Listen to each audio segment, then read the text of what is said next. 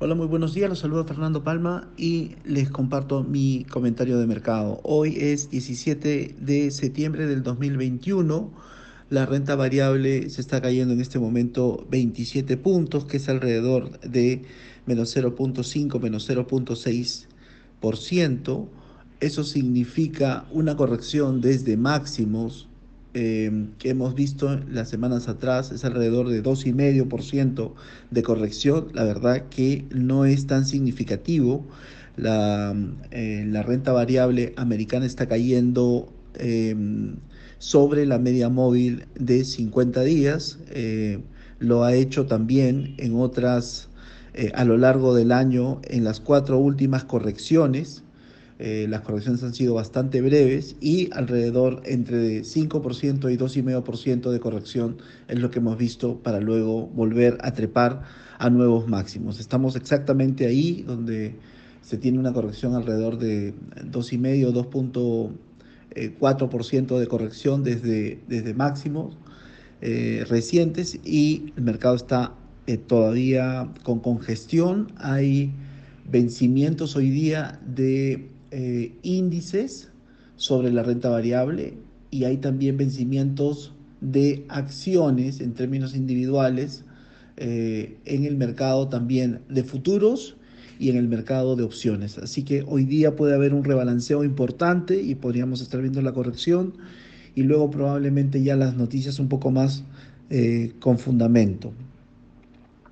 septiembre es un mes importante porque tenemos reunión de la Reserva Federal. El, hoy día salió una encuesta de Bloomberg diciendo que la mayoría de participantes del mercado global están esperando que el tapering se iniciaría en noviembre. Nosotros también estamos en la misma, compartimos esta visión. Desde el punto de vista de monedas en la región, hemos visto eh, que los inversionistas están básicamente, ven una oportunidad de caída en el dólar para volver a comprar. Eso ha pasado en, Brasil, en el dólar real, em, subiendo cada vez que estaba en la zona de 5.05 eh, a 5, luego el nuevo piso fue 5.15, luego ha sido 5.20 para saltar em, alrededor de, eh, teniendo como techo 5.40 y ahora estabilizándose y costándole un poco ir arriba del 5.30 en el caso del dólar BRL. En el caso de las otras monedas, eh, continuamos viendo un ascenso en el, en el dólar COP, continuamos viendo también dinámica de rangos en la parte alta al dólar CLP, probablemente eh, moviéndose en un rango de 780 hasta la parte alta que es 800 pesos por dólar. Eh, en el caso de, del, peso mexicano, que es la moneda, digamos, eh, favorita por los inversionistas, tiene, tiene al momento bastante poco riesgo desde el punto de vista de riesgo político, eh, digamos, está sobre la parte baja del, del, rango y creemos que es muy, es muy, es probablemente una moneda que va a seguir eh, eh, muy atractiva por el carry y la politización de la política monetaria del Banco de México. Al momento está 19.98, pero probablemente debiera tradear 19.70, 19.90. Esto es por el lado de las monedas de la región. En el caso del euro también hemos visto dinámica de rangos. Primero, eh, ahora se está moviendo en un rango un poquito más amplio, 1.17, 1.19 en la parte alta eh, estamos cerca a la parte baja, a la parte baja del rango. creemos que eh, esta dinámica del rango va a continuar. El, tapering probablemente vaya a ser una historia de meses adelante. Eh, y probablemente vaya a ser bastante más gradual y gentil de lo que fue el movimiento este de tapering allá por mayo del 2013. Yendo hacia noticias eh, locales, em, un, poco, un poco el pipeline eh, de eventos em, no es muy nutrido. Estamos viendo, por ejemplo, eh, que a través de medios locales en Perú, que el próximo 30 de septiembre tenemos la interpelación del ministro de Trabajo, Irma Maraví, Em, y probablemente la interpelación se va a convertir en un voto de, irá con una moción de censura probablemente para el ministro. Eh, al momento el presidente Castillo está de gira en México y en los Estados Unidos desde em, hoy hasta el próximo 22 de septiembre. En el viaje se incluye al canciller Maurto y también al ministro de Economía Pedro Franque. El Congreso ayer Congreso peruano aprobó un texto sustitutorio que interpreta los artículos 132 y 133 de la Constitución Política del año 93. Y, esto, y esta ha dado una denominada ley que desarrolla la cuestión de confianza. Limita eh, específicamente atribuciones eh, de pedidos de cuestión de confianza por parte del Ejecutivo. En esta propuesta de interpretación de la cuestión de confianza eh, puede ser usada por el Ejecutivo en materias de su competencia. Entonces, probablemente en materias de, gobierno, de manejo de la cuestión administrativa, pero no las relativas a la aprobación o las reformas constitucionales, ni, como dice la, norma, ni que afecten los procedimientos y las competencias exclusivas y excluyentes del Congreso. Eh, de igual forma, indica que la aprobación o no de la cuestión de confianza es comunicada expresamente al Poder Ejecutivo para que ésta surja efecto, lo que evitaría esta interpretación que hizo el expresidente Martín Vizcarra de denegación fáctica, ¿no? Eh, para, para disolver el Congreso elegido en el 2016. La esta ley indica que el Congreso es el único que puede interpretar si se efectivamente se otorgó o se rechazó la confianza. Eventualmente Pedro Castillo puede observar esta ley y luego el Congreso también puede aprobarla por insistencia, con lo cual el, presidente podría someter la ley a una demanda competencial al Tribunal Constitucional, en caso, en caso vaya a ir por esa ruta, y en caso invoque al Tribunal Constitucional, eh, se le combina a los miembros del tribunal a pronunciarse sobre la ley, lo cual es probablemente eh, algo que se está esperando de hace mucho tiempo, y termine finalmente por aclarar eh, esta, esta libre interpretación, va a validar la ley o va a aclarar la interpretación que vaya a tener el artículo 131, 132 y 133 de la Constitución.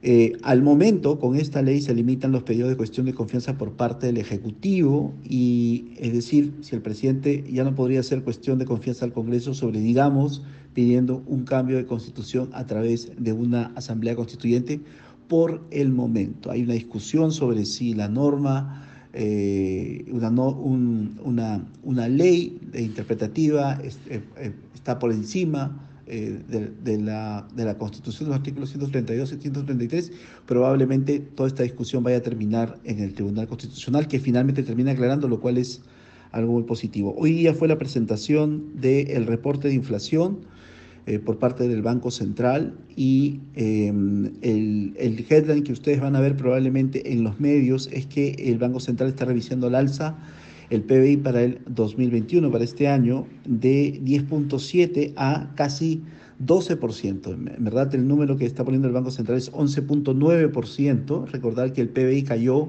en el 2020 11.1%, estaría recuperándose este año casi en 12%. Y aún eh, Julio Velarde ha dicho que algunas métricas del eh, sector comercio y servicios podrían estar Em, algo distorsionadas, sesgando la estimación hacia abajo, así que el número inclusive podría ser aún mayor.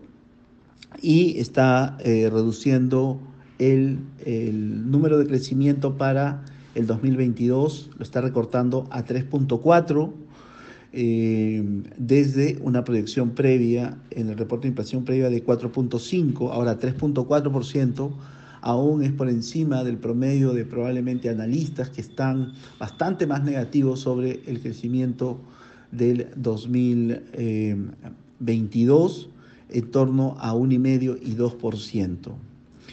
Eh, y, y, básicamente en, en, la retórica que está teniendo el Banco Central, la verdad es que los números duros, los números de sentimiento están viniendo muy, muy negativos, por ejemplo, expectativa de, de, confianza, la confianza empresarial, la confianza de familias, etcétera. Los números están siendo bastante eh, negativos, pero eso es soft data, pero el hard data que está viniendo viene bastante bien. Aquí el Banco Central muestra, por ejemplo, indicadores de actividad eh, económica para el mes de agosto, esto ya incluye eh, la nueva administración, y lo está comparando contra un año, digamos, sin pandemia, que sería el 2019, por ejemplo. Consumo interno de cemento subiendo 13% contra agosto del 2019, producción de electricidad 3.6 arriba, IGB interno nominal 15% arriba, IGB externo nominal 56% arriba, inversión real del gobierno general 19.5%, es un año también, hay que recordar, es un año antes de las elecciones que van a ser el próximo, eh, probablemente octubre del 2022. Volumen de exportaciones no tradicionales 13% contra, estos son los datos de agosto de, de, el 21 contra el 2019 y volumen de importaciones de bienes de capital 6.4% también se está viendo actividad. Entonces, los números en general, el hard date está viniendo mucho mejor al esperado para este año eh, y el, el, año 22, el Banco Central al momento tiene una previsión más alta de la que están teniendo eh, el resto, el consenso de analistas eh, que lucen bastante pesimistas a los datos que están viniendo recientemente. Hoy día el Banco Central ha estado interviniendo desde temprano en el mercado de cambios. A recordar que Julio Velarde en la presentación en la Comisión de Presupuesto dijo que el tipo de cambio podría estar entre 360 y 370 de no mediar la incertidumbre política. Em, preguntado en la conferencia eh, del reporte de inflación, em, Adrián Armas sobre la tasa, la tasa real de política monetaria es que podría estar entre uno y uno y medio, pero es bastante difícil de eh, determinar con un, una economía que todavía no abre al 100%. Eso significaría una tasa, si agregamos la parte central de la, de la inflación y que la inflación, la inflación va a estar anclada el próximo año, podríamos tener una tasa nominal entre 3 y 3,5%, por lo cual estando en este momento en una tasa de 1%, la política monetaria es ampliamente expansiva y creemos que ese,